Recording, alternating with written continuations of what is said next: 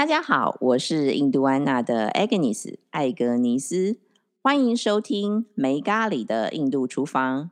We don't serve curry here。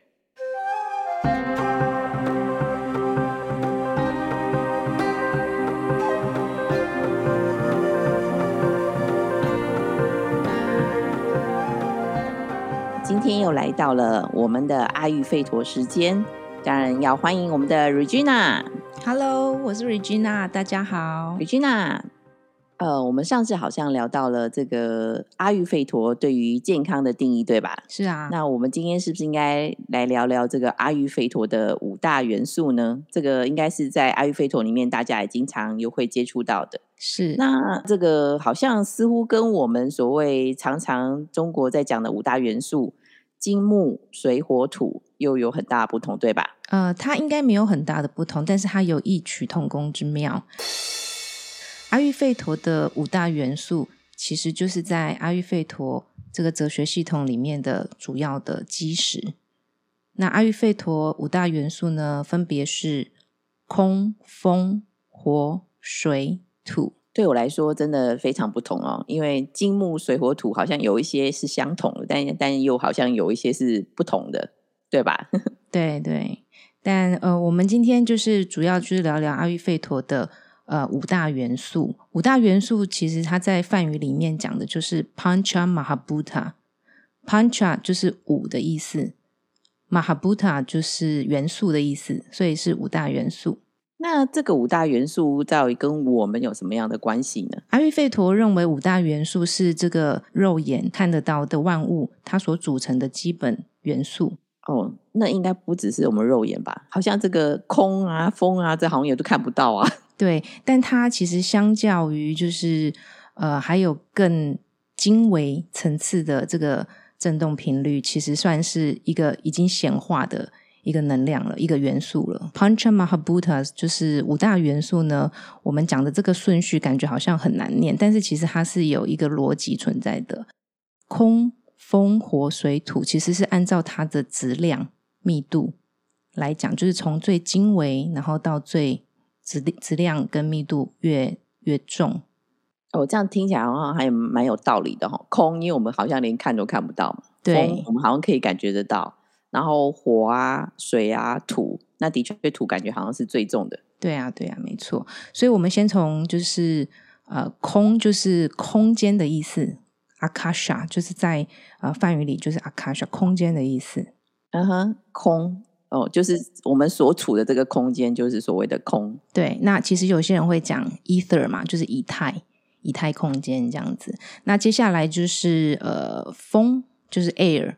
那梵语是讲 vayu，那风就是我们可以感觉到的这个风，是所谓的风大风小，这个风就对了。对对，没错。那接下来就是火嘛，火就是大家都看得到的火，tejas 就是梵语的 tejas 嗯哼，火。那所以再来就是水喽。水，嗯，对，水就是 jala 或是叫 apas，阿帕斯，嗯哼，这就是梵语啦。对啊，大家也可以顺便 就熟悉一下，因为这些古代的经典其实都是用梵语写成的。嗯，嗯哼哼，那最后一个呢，就是呃，earth，就是土土能量，就是这个 prithvi。哦 p r e t e r y 嗯，所以这里面有三个听起来是一样，就是火啊、水啊、土是一样的。对对，呃，那你有提到说，好像所有的就是万物，所有的东西都是这个五大元素所组成。对，那其实这五大元素呢，它其实会在呃细分到最基本的三大能量，嗯哼哼，就是也就是阿育吠陀哲学系统的主要基石，就是 Vata、Pitta、Kapha。那它这个又跟这个所谓的这个五大元素又有什么样的关系？其实它的关联就在于，呃，我们这个世间万物其实都是从质量最重，是我们显化在这个世界上这个三维的空间里面我们所看得到的嘛。那当它拆解到最细微层次的时候，是越来越小、越来越越小的元素啦，或者是待会我们可能也会用这个现代的呃量子物理学来解释这个阿育吠陀针对这个五大元素跟三大能量的对比。那你是要先跟我们介绍一下这个三大能量吗？对啊，三大能量其实就是大家耳熟能详的 Vata、Pitta、Kapha 嘛。那 Vata 的话，其实它就是风能，它里面其实是包含了空跟风的元素。嗯嗯嗯，就是空跟风这两个元素主主要是由它们组成这个所谓的 Vata。对对对，那 Pitta 的话呢，它就是火和水的元素。Pitta，那它就是会比较火接近什么？它就是火能接近火。对，嗯那其实呃，我刚刚提到那个 Vata，它其实在我们的人体里面的系统，它其实就是主要负责传输，还有我们的神经系统等等的。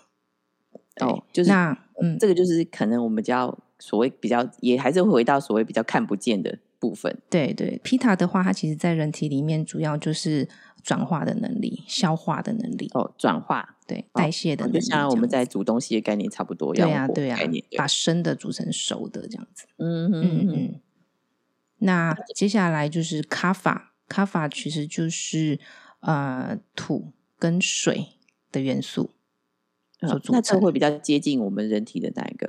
它其实就是我们的身体的呃结构，还有就是是我们看得到的。对我们看得到我们的就是 structure，我们的结构啦，还有就是水分呐、哦，简单来说，就可以是说是我们的身体看得到这个实体的部分。对对对对对。哦，原来是这样子，它跟我们身体的关系是这样关联的。对，所以其实这个五大元素跟三大能量，基本上就已经涵盖所有阿育吠陀解释这个世间万物，还有甚至是人体整个生命组成最基本的一个的认知。那你刚刚有提到物理学这件事情，我很好奇哦，这个五大元素啊，跟这个三大能量到底跟物理学上面有什么样的关系？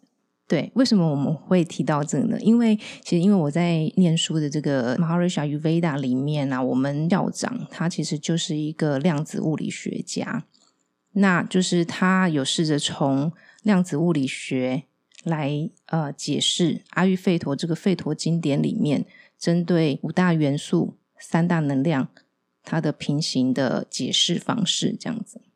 那你是不是跟我们说明一下，到底这个空、风、火、水、土这个五大元素，它在物理学上面是怎么解释的？对，这可能会有点深奥，但是其实，呃，我们就是运用科学的方式，还有现代物理学的角度去阐释这个既有呃已经流传下来这么久的经典，它所解释这个世间万物的生成，所以其实是还有蛮有意思的。哦，这个应该是这个五大元素应该是在西元前就开始这么说了嘛，对不对？对啊，我们就是在量子物理学的这个理论里面谈到用超弦理论，超弦理弦理论，对，就是哦 super string，超，然后弦是一个弓，然后一个弦，玄学的玄。对，玄学的玄。那旁边有一个弓这个字，超弦理论。所以其实对于这个物理学的有兴趣的人，其实可都可以上网查询一下，就是超弦理论。那超超弦理论，它其实有提到这个世间万物啊，它是有五种形态的弦，它不同的振动方式而存在。不同的振动方式，对也就是说，把东西切到很小很小，它是一个很细微的东西，是这个意思？对啊，对啊，没错，没错。因为以前的物理学就是传统古典的这个物理学，还有就是爱因斯坦的广义相对论论里面，其实有提到，就是我们万事万物的组成，就是切切切切到最细微的状态是粒子嘛，基本粒子。就例如说，我们可能 高中的时候或者是大学的时候有学到。有听过，就像中子啦、电子啦、质子、原子这些，就是是粒子组成的。这是从物理学看待这个世间万物的组成分子。哦，那也就是说，它是一个切到一个很小很小的一个粒子，大家只是说它可以说有这五种形态对的粒子的概念就对了。呃，五种超弦，超弦前是认定是粒子是。已经是最小的组成的单位了，但是超弦理论就是超越了这些粒子，是万事万物所组成最基本的单位嘛。也就是说，超弦理论认为，哎，吕君啊，我们可能要先稍微暂停一下。呃，我们的导播呢，他已经非常激动了，已经在那边站起来在拉弓，又在弹吉他的姿势跑出来了。因为我们刚刚真的把这个东西讲的太悬了，一点其实我觉得应该是一点都不悬的。我先说一下这个超悬，我个人是觉得这个名字取得很好。这个悬呢，其实呃，我刚刚可能也误导了大家哦，不是玄学的玄哦，是一个弓箭的弓，在一个玄，那其实是琴弦的弦。那可想而知嘛，弦好像就是一个有一个频率的感觉，对吧？吕君娜，对这样子对吗？是是是，重新帮我们解释一下这件事情。好，我再用一个就是更贴近生活的比喻好了，就是你可以想象那个。Super string 那个超弦就像是我们眼睛看得到的那个啊橡皮筋，但是其实这个橡皮筋它其实是我们肉眼看不到的振动频率。哦，那意思是说，这个我们刚刚讲的这个五大元素，它这个本身它会有一个震动，或是一个会一个所谓的它也会旋的意思吗？对对对，它会转的意思，就像是它这个旋，它其实在物理学里面，他们已经观测到，就是它可以。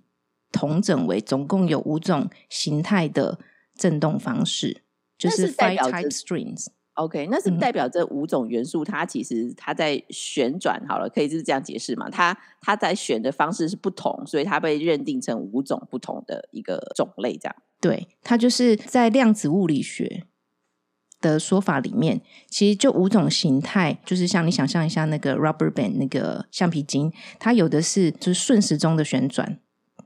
摆动的，那有的呢，它是顺时钟呃逆时钟旋转摆动的。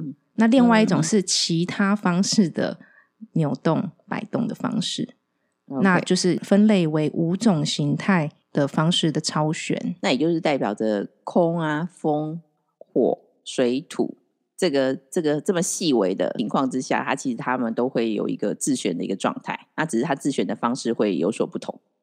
哎，李君娜。讲到这边，我好像有那么那么一点点的了解，但是好像完全都不懂哎。好，所以这可能真的是有点深奥。我们刚提到，就是说古典物理学里面认为，这个世间万物它的组成最小最小的元素，其实就是基本粒子，就是我们熟知的中子、原子、质子这一些啊，我们以前所熟知的这些粒子。但超弦理论呢，它其实是突破了这些盲点。他认为，其实这些基本的粒子是由五种不同振动方式的这些超弦所组成的。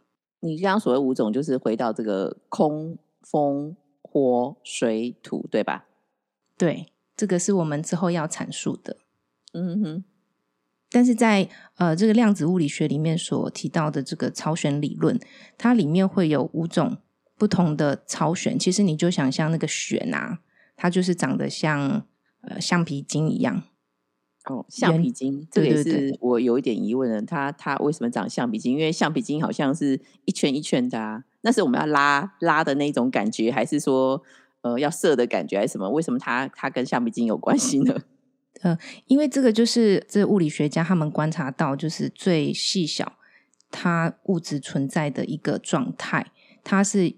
他们有研究到，就是这个弦有不同的形态，有闭弦，闭弦呢，它其实就是像是橡皮筋这样子；有的是开弦，就是一条一条的这个弦。那其实它这个就是比基本粒子还要精微、还要精微的一个振动的一个存在。哦，就是说这个橡皮筋它本身可能你可以想象，它可能在你刚刚讲振动的状态就对了。对，振动的层次。那这些物理学家、量子物理学家，他们把它分为有五大。不同震动的方式，那其中有一些呢，它就是顺时钟的摆动；那有些是逆时钟的摆动，还有一些呢是其他种方式的摆动方式，就是会细分为这五种不同的超旋这样振动方式。理解一点点，为什么它形容它橡皮筋？所以它是一个柔软的状态。对对，即使我们看到东西物体是硬的，但是它当它切到分切到非常非常。精细的时候，它其实是一个柔软的状态，会震动。对对对，没错。那这五大不同的这种震动频率的超弦呢，它其实是有三大场，就是我们所谓 super field，三种不同震动场。那这个所谓的三大场，是不是就是我们所说的巴塔、皮塔、卡法这个东西？，对，没错，没错。对，那其实，在物理学里面，它其实这三大场就是一个是重力场，然后另外一个是规范场，然后第三个就是一个物质场。所以，其实这个很精密的去对比阿育吠陀它的五大元素跟三大能量，用物理学的理论，其实是可以完全的去解释那你所谓刚刚讲这个三大场是所谓的，就是对应起来就是 Vata 呢，是你刚刚所谓所说的哪一个场啊？重力场。重力场，就是 gravity 是重 field 力场，对所以就是空跟风所组成的这个 Vata。对，然后来是规范场，哦，再来是规范场，就是就是 Pita 咯，对，就是 Pita，就是火跟水所组成的 Pita。对对。那这个场里面呢，其实在物理学里面，他们认为就是类似像电磁、电磁能或是呃电磁波这一种的元素，它可以把很多不同的弦集合在一起，把它整合变成更大的粒子，所以它会有转化的能量。最后一个就是 Kapha，对，卡法也就是水跟土所组成的 Kapha。对，就是在物理学他们现在认为的物理场。哦，物理场 matter field 物质场，物质场，对。所以我们刚提到的这些操场，就是不是学校的操场，是超级的超，对的 field，超对，超 级的超，场地的场嗯，super field。其实对于这个物理学有兴趣的朋友，其实也都可以上去查一查里面我们刚刚所提到的这一些理论。那其实，因为我们的校长他本身就是一个量子物理学家，他就用这一套超弦理论，或者是你可以称它是 M 理论的这样子的非常精微的把它切到最细的这种对于世间万物的观察，然后来解释阿育吠陀的五大元素跟三大能量。哦，那我现在对于这个阿育吠陀常讲的这个五大元素有一点点理解了。那再加上说，你刚刚其实也提到了这些所谓的 Vata、Pita、Kapha 这些东西。呃，那据我所知呢，这个 Vata、Pita 跟 Kapha 好像跟我们身体，因为你刚才举了一些例子嘛，对跟我们身体有还蛮大的关系，对吧？对啊，对啊，所以其实我们刚刚就一直从刚聊到这个 Panchamahabhuta 嘛，还有就是 Doshas，就是我们刚刚讲 Dosha 就是这三大能量，Vata、Pitta、Kapha。那其实它在这个人体里面，其实都有负责不同的功能。那接下来是你跟我们说明一下这个道理跟我们的身体有什么样的关系呢？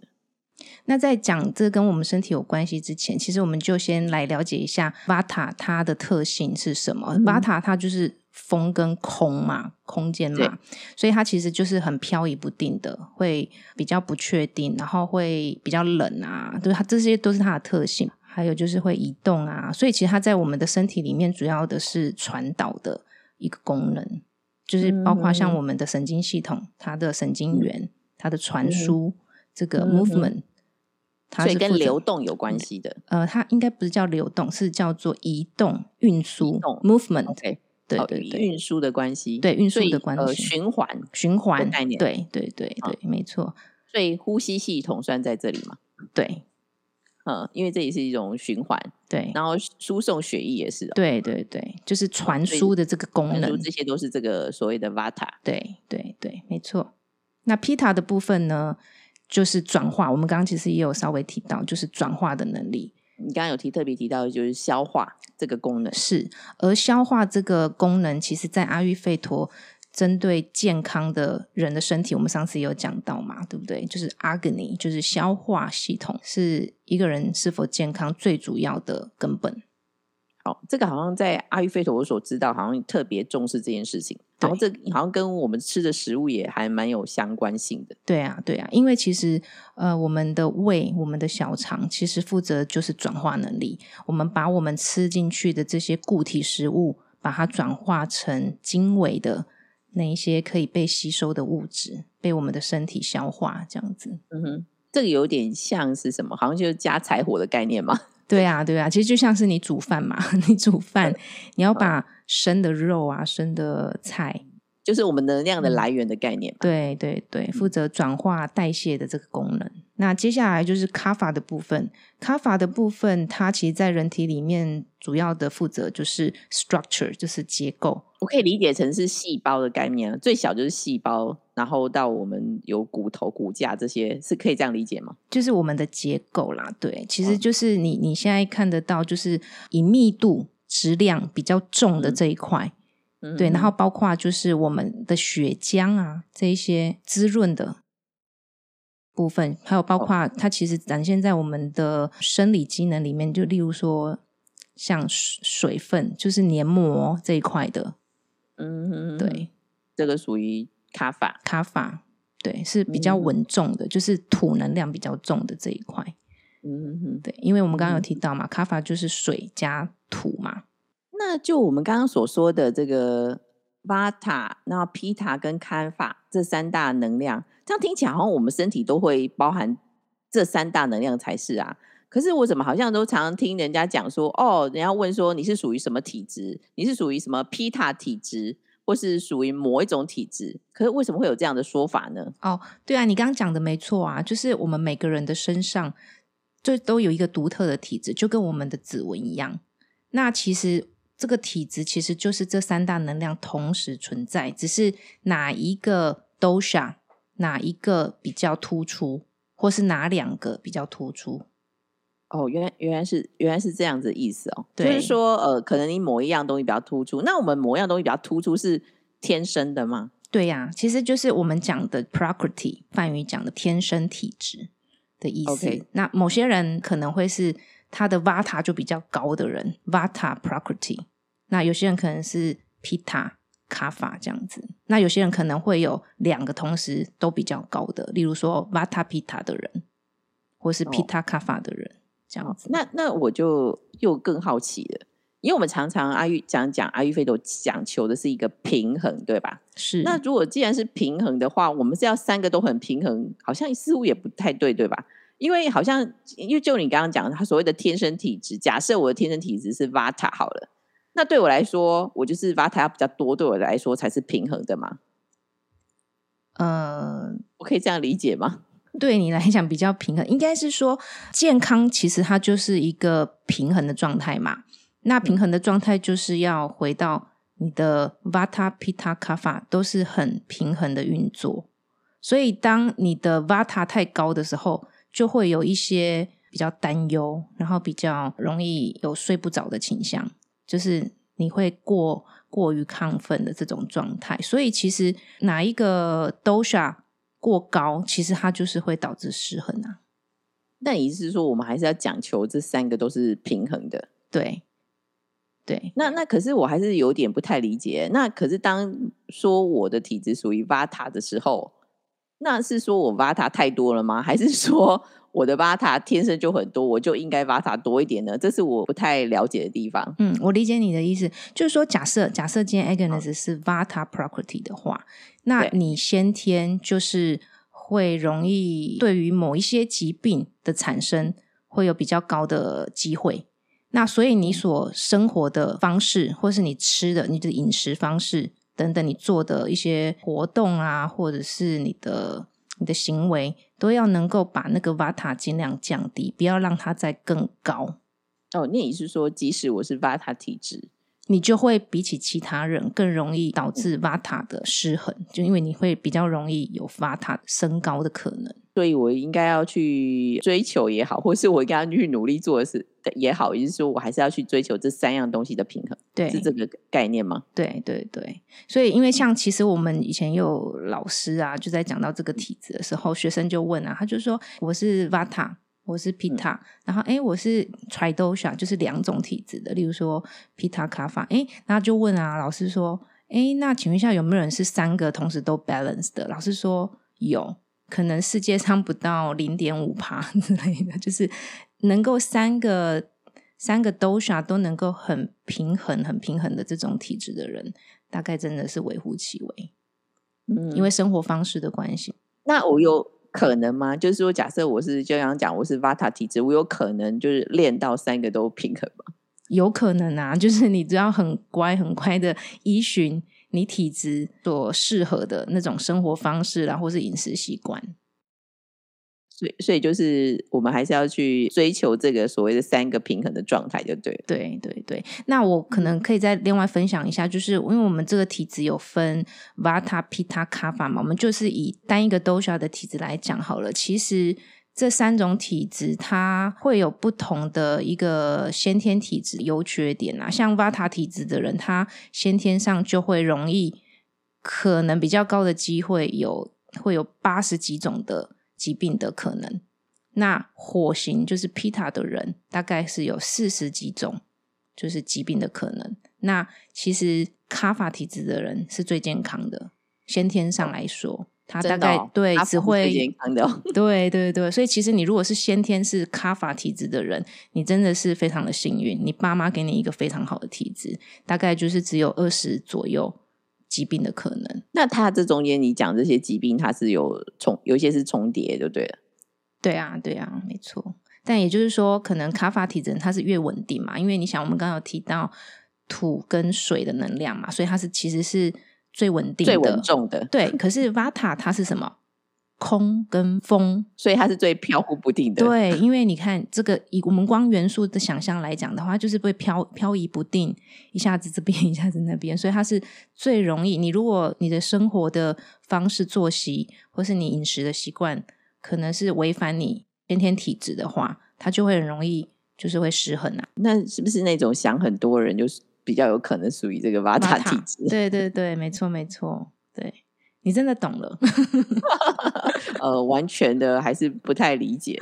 那 那所谓 Vata 就是就想想很多人。那像 Pita 的人有些什么特性呢？Pita 它其实就是你想嘛，它就是火嘛，跟水的能量。所以你刚刚提到说流动、流动的这个特质，其实就是在 Pita 这方面的人，他可能会有比较多情绪上，可能就是易怒啦、暴躁啦。不耐烦，哦，就火气很大的，火气很大，对对，因为所谓说的火星人，对对对，就容易不耐烦，然后会会短 这种的，对，那那像这样子人，他可能会比较有一些身体上的特征，例如说他可能就会容易早秃，就是头发会容易比较快掉，对，然后还有料料对对对，然后可能眼睛会比较红。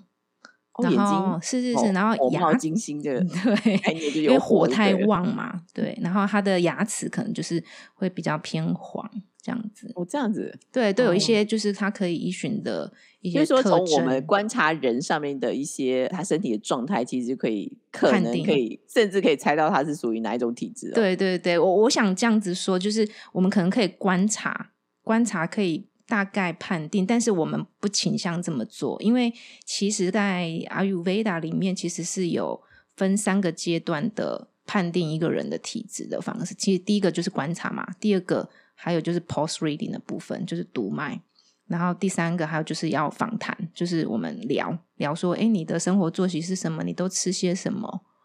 然后你的习惯是什么？你的运动是什么？其实我们这样子透过三个方式的确认之后，我们才会 conclusion 说，哦，你大概是什么样子的体质，嗯，还有什么失衡的地方，然后再给予建议，这样子。这个好像跟中医好像有点像哦，中医也不是常会讲什么望闻问切的概念，对吧？对啊，对啊，对啊，其实都是师出同源啦。嗯嗯。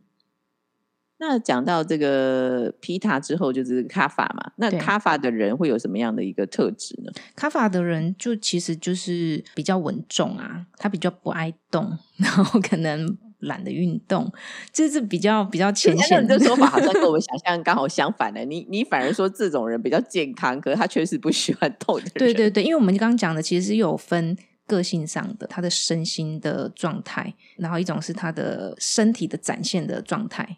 就例如说，可能卡法的人，他看起来就会是比较 sturdy，就是比较强壮一点。但我比较理解，这老天爷好像很公平哦。这种人，他虽然不爱动，但是他天生就比较健康，是这样对啊，对啊，对啊。所以其实如果啦，你自己是卡法卡法体质的人，可是你后来就是一堆毛病的话，其实你也是要很自我检讨。你其实是有一个上天给你的，父母给你一个。最好的体质，可是你却把自己的没有好好的爱照顾他，对对对，这样真的听起来还真的这个还蛮有趣的。这好像这个没想到说这个天生的体质其实跟我们的个性啊等等都有一些相关性。是啊，没有错。阿育吠陀其实是一个非常先进的自然医学的系统，因为你看，我们今天这样从那个呃量子物理学的角度切入啊，我们谈到五种不同超弦摆动的形态，还有三大超场，然后对应到阿育吠陀，我们提到的五大元素跟三大能量，其实可以想见，你看五千多年前的古人。他就可以看到这么精微、这么精微的一个振动频率是如何展现在我们人体里面，然后影响着我们的体质还有健康的耶。是啊，嗯，尤其是你刚刚讲到这个人的体质，就是这个 Vata、Pitta 跟 Kapha 这个部分哦，到底跟我们人的个性啊，或是身体的状态啊等等有很大相关性，这也是跟我们最有关联的。对那我觉得这个部分是真的非常有趣。那希望呢，下次然后我们可以聊聊这个部分，然后可以让我们有更多的认识。好啊，那我们今天的时间就到这里喽，非常谢谢大家收听梅咖喱的印度厨房，我们下次见，拜拜，拜拜。